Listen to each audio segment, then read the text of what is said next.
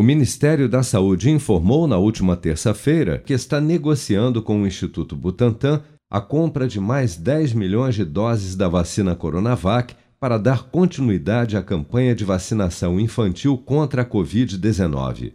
De acordo com a pasta, este novo lote irá se somar a outras 6 milhões e 400 mil doses atualmente em estoque nos estados, além das quase 7 milhões de doses da Coronavac que o Ministério da Saúde começou a distribuir desde a semana passada.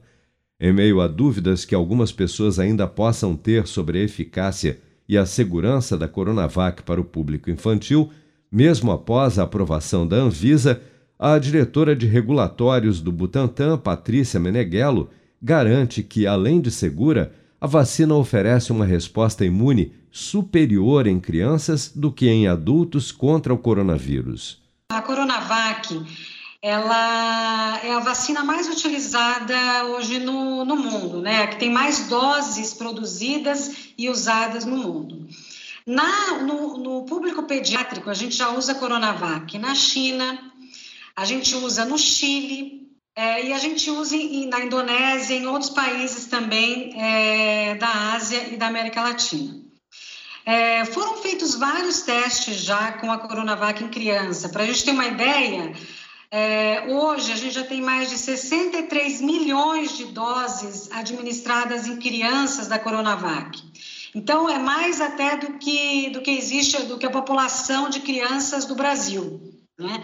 Então, ela vem ser é amplamente utilizada com pouquíssimos efeitos adversos. Então, é uma das vacinas mais seguras hoje administradas. A gente fez estudos que comparam a é, imunogenicidade, que a gente chama, né? a quantidade de anticorpos que a vacina produz em adultos, em crianças e em idosos. Então, a gente fez um comparativo dessa quantidade, dessa imunogenicidade é, para essas diferentes faixas etárias. E a gente percebeu que, nesses dados, que a imunogenicidade em crianças é superior do que a, a, imunogenicidade que a gente tem em adultos. Então, com isso, a gente consegue fazer uma extrapolação é, e consegue afirmar que, que a, que, a, Coronavac também tem esse resultado positivo de eficácia é, por essa extrapolação em crianças. Dados do Programa Nacional de Imunização apontam que até amanhã desta quinta-feira, 165.891.086 pessoas, ou 77,8% do total da população do país, já haviam recebido a primeira dose de vacina contra a Covid-19 e 150.259.599 ou 70,4% dos habitantes do país, também já foram imunizados com a segunda dose ou dose única contra a doença. 48.965.206 pessoas, ou 23% da população, já receberam a terceira dose ou dose de reforço.